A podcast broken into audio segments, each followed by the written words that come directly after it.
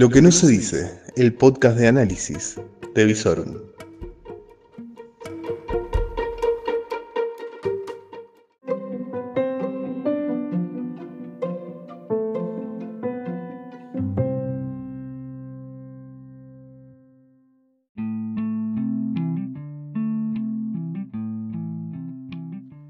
Muy, pero muy buenas noches. Soy, como ya deben saber, sospechar, Lucas Arzamendia. Y hace 68 noches que no salgo de mi casa. No, perdón, perdón, perdón. 69. Sí, sí. Rumbo a los 70. Como el dólar. Que ya llegó. ¿Cómo están mis queridos socializadores seriales? Mis quebradores empedernidos de cuarentena. Mis trabajadores autorizados ¿Todo bien? Bueno, espero que sí. Esta va a ser una edición especial del podcast porque va a tener dos partes. La segunda parte, si quieren, la pueden ver con video. Porque en la segunda parte de este podcast le voy a estar contestando al presidente de la nación y a su tribunero. Porque hablaron de los contadores y de los impuestos. Bueno, Aquí un contador les va a contestar. Mientras tanto vamos a lo nuestro, que son los datos de la jornada, los chismes, los hechos de inseguridad, bueno, lo que vivimos todos los días, qué sé yo. Sí, estoy anotando la cuestión de inseguridad porque no me quiero olvidar de un hecho que acaeció hace poco más de una hora. A ver, datos. En la provincia tenemos dos casos nuevos reportados, dos casos nuevos de residentes con domicilio en la provincia, pero que en realidad uno de ellos tiene su residencia o domicilio habitual en la ciudad de Buenos Aires y otro sí en Rosario. Estamos todavía viendo si tiene relación epidemiológica con el caso de Alberdi o no. En lo que son los casos nacionales, tenemos en el día de hoy 23 nuevas muertes y 600 contagios. En cuanto a los fallecidos de la jornada, eh, están todos en la misma área geográfica que venimos viendo hace más de tres semanas. Provincia de Buenos Aires, Ciudad de Buenos Aires, Chaco y no mucho más. El 95% de los casos son de personas por encima de los 55 años. Hasta hay un caso de una persona de 100 años. Y hay dos casos que están por debajo de, la, de lo que es la población de, de mayor riesgo, que es una persona de 43 años y otra de 39. Por lo cual, el virus se sigue comportando medianamente de la misma manera sigue hasta el momento contenido en la zona geográfica eh, en la que se viene detectando en las últimas dos semanas, es decir, en Ciudad y Provincia de Buenos Aires, el país de Alberto. Chaco, aquella lejana eh, provincia de la que nadie se está ocupando, que tiene un brote impresionante en el día de hoy, tuvieron la detección de 23 nuevos positivos.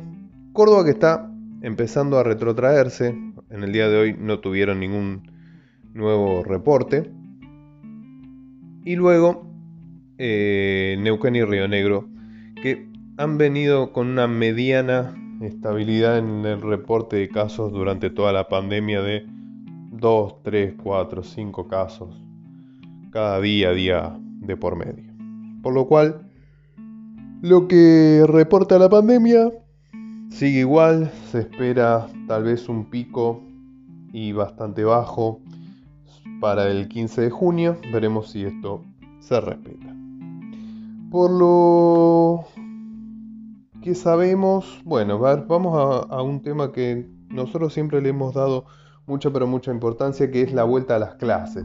No solo porque es un depósito propicio de niños, la escuela, que ha sido así programada en este esquema posmoderno capitalista, en donde se diagramó que el horario de trabajo coincidiera con el de la escuela y que la escuela sirviera de depósito de niños, bueno, nosotros creemos que no solo es un depósito, sino que bueno, vamos a decirlo de alguna manera, debe ser un buen depósito. Es decir, los chicos tienen que salir aprendiendo a pensar, aprendiendo nociones básicas de matemática, literatura, algo de historia, geografía, e incentivados a seguir investigando y estudiando según los deseos de cada uno y las inquietudes de cada uno. Bueno, el ministro de Educación, que ha estado opinando los últimos días de casi cualquier cosa menos de educación, el día de hoy dijo que es muy probable que comience una vuelta escalonada de las clases, es decir, comenzando primero en aquellos lugares donde hace más de un mes que no se detecta ningún caso, como ser Formosa, Catamarca, Jujuy, Corrientes, y luego empezar a ver qué sucede en el resto del país. A su vez, también están pensando en que empiecen a volver primero aquellos eh, grados en donde se está terminando o iniciando un ciclo, es decir, primer grado, séptimo grado, quinto año de la secundaria, porque claramente son instancias muy importantes de la escolarización. Y por otro lado también se está pensando en que pueden llegar a volver eh, con días de clases escalonados, por ejemplo el lunes, miércoles y viernes, ciertos grados, martes, jueves y sábados otros grados.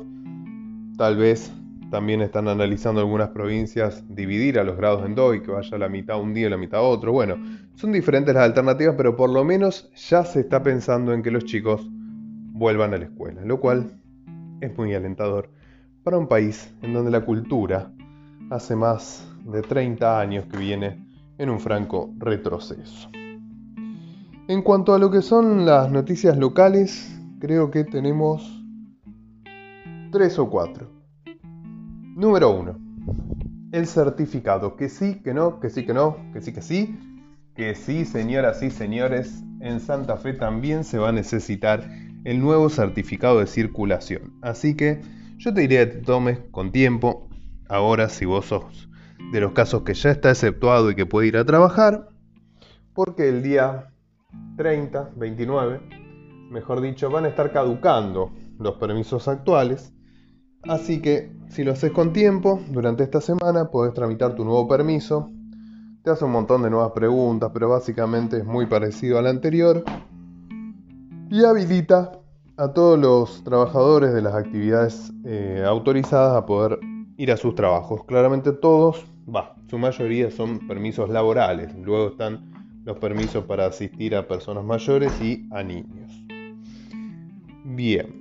Bueno, en cuanto a las noticias económicas, ¿qué tenemos? Bueno, lamentablemente uno de los rubros, el rubro elegido por hoy, para hablar y profundizar un poquito más, el rubro de los gimnasios.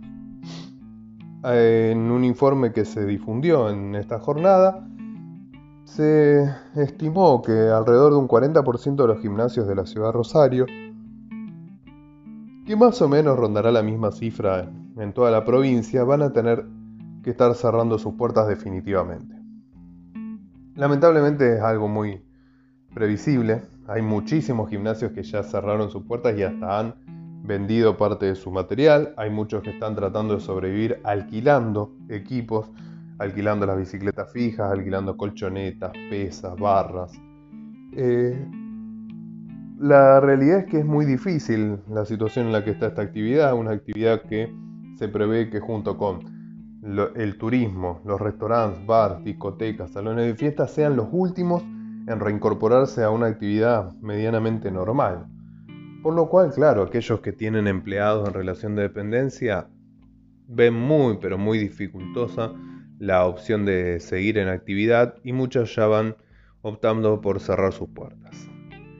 Es muy probable que en el mediano plazo sean establecimientos que puedan volver, o por lo menos las plazas de gimnasio seguramente eh, van a volver en el mediano plazo, pero claro, se hace totalmente insostenible mantener sueldos, alquileres y gastos fijos en en una situación en la cual no se tiene ningún tipo de actividad y por lo tanto ningún tipo de ingresos.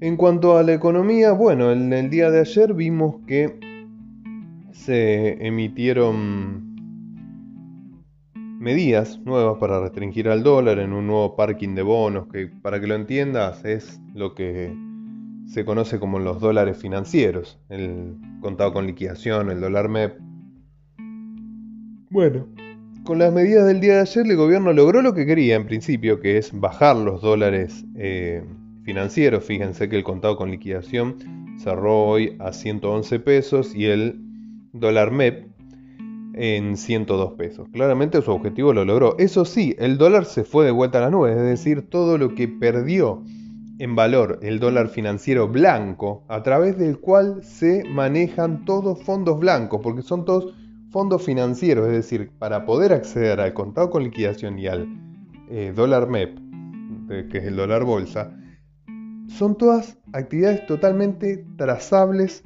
por entidades financieras. La plata va de una cuenta bancaria a la cuenta de un broker eh, financiero y de allí a la bolsa y de allí transita muchas veces la plata hacia el exterior porque bueno, sí, sépanlo, eh, todo aquel que puede se escapa de la legislación y la clase política argentina. Bueno, cuando se achica la puerta blanca, siempre queda la puerta negra. ¿Qué se le va a hacer? Eso es lo que alienta a este gobierno. La ilegalidad. A lo cual ya me voy a referir en un ratito. Por lo pronto, el tema más importante en la ciudad de Rosario, cada vez más grave por la extensión de tiempo, es el paro del colectivo. Paro del colectivo que lleva más de 15 días, Paro de colectivo que tuvo hoy como protagonista en primer lugar al titular de la UTA local, que dijo que es muy probable que se agraven las medidas. No sé, la verdad que las declaraciones que se leían el día de hoy tenían un tono patotero. Bueno, sépalo, señor sindicalista. Ahora no me acuerdo el nombre. Era con C. Intrascendente. Eh, sépalo que la plata no sale de las piedras. No hay pasajeros, no se cortan boletos, no hay plata para pagar sueldo. La poca plata que hay es de lo que debe ser el remanente de los subsidios y claramente lo que se están ahorrando las empresas en combustible. Por más que amenacen al intendente, al presidente, a quienes ustedes quieran, eh, no va a haber colectivos llenos por mucho tiempo, por lo menos yo creo que por dos o tres meses. Porque ni aunque vuelvan los colectivos, mucha gente se va a subir al colectivo. Porque claramente hay mucho mayor riesgo de contagio. ¿Sí? Ya hay empresas como eh, la, em, la principal empresa de transporte urbano de pasajeros de la ciudad de Santa Fe, que ya ha hecho una presentación de quiebra. Creo que todo el sistema que conocemos o que conocíamos hasta el día de hoy va camino a la quiebra. Eh, claramente vamos a tener un sistema de transición, de emergencia, sistema que se debería haber habilitado muchísimo antes. ¿A quién se le ocurrió que durante más de 40 días los colectivos circularan por la ciudad con una frecuencia, está bien, era un poco reducida, pero seguían circulando cuasi vacíos? ¿Cómo no se le ocurrió al señor intendente establecer un esquema de emergencia con la mitad de las líneas y con frecuencias en los horarios picos, coordinando horarios de trabajo de la población esencial? Se hubiera ahorrado muchísimo dinero, sobre todo en combustible, y tal vez se hubiera tenido un poquito más de holgura para pagar los sueldos. Bueno, esto no ocurrió y seguramente es lo que va a ocurrir en lo que se va a venir, que va a ser un sistema de transición, un sistema que va a estar con el financiamiento posible, porque cualquier... Hablan de subsidios nacionales. Gente, entendamos lo siguiente, cada vez que hablamos de plata del Estado Nacional estamos hablando de maquinita, porque en el día de hoy salieron los números fiscales de abril y la caída de la recaudación es estrepitosa. Estrepitosa. Se cayó más de 40% en términos reales la recaudación. No hay plata, no hay plata real, hay maquinita. El que le quiera, quiera vivir de ilusiones, adelante, insostenible a largo plazo. Dos, tres meses, que es lo que puede durar esta emergencia, totalmente habilitado, con un plan para contener después toda esa montaña de pesos. Pero es totalmente habilitado. Pero no hay más. A ver, dejen de mirar a Nación como la panacea de algo porque no hay panacea. Gente, a ver, y esto no es algo que le tengo que explicar al sector privado que sabe del ajuste hace, pero desde febrero que se viene ajustando y con esta pandemia también, muchos ya quebrados por debajo de la línea de la pobreza, fundidos, con sus empresas fundidas, con deudas, muchos millonarios que tal vez nunca logren a, eh, terminar de levantar. Pero a ver, aquellos que dependen un poco más del Estado, empiecen a ver la realidad. El ajuste viene para todos.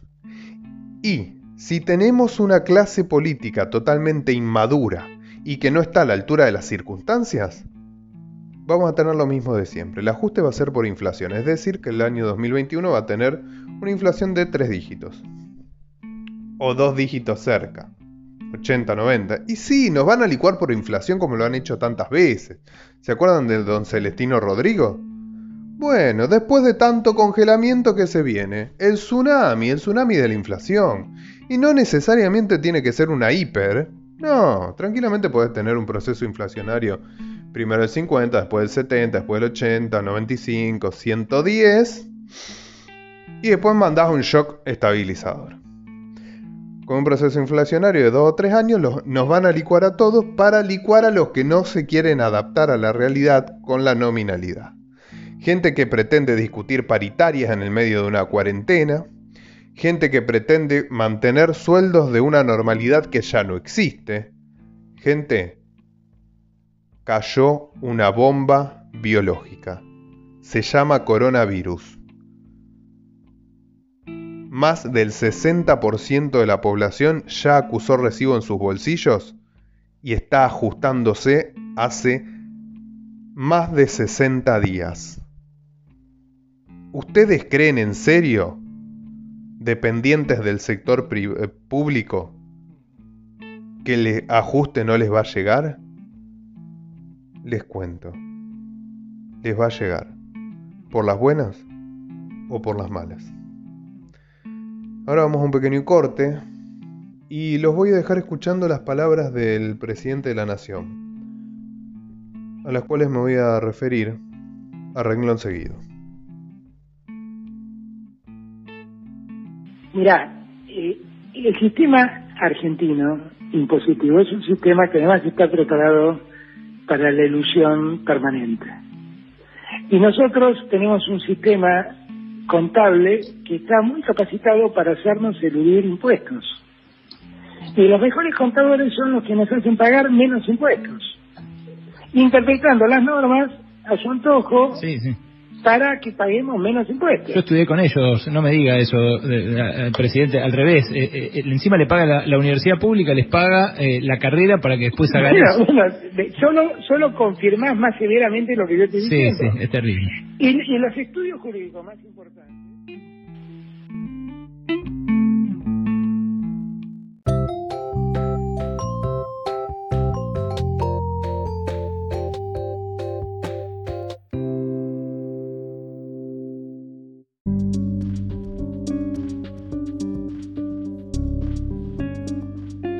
Todo lo que necesitas saber en Lo que no se dice, el podcast de Visorum. Y podés seguirnos en todas nuestras redes, www.visorum.online, en YouTube como Visorum, en Instagram y en Twitter como Visorum OK. Todo el día informado a través de nuestras redes. Lo que no se dice.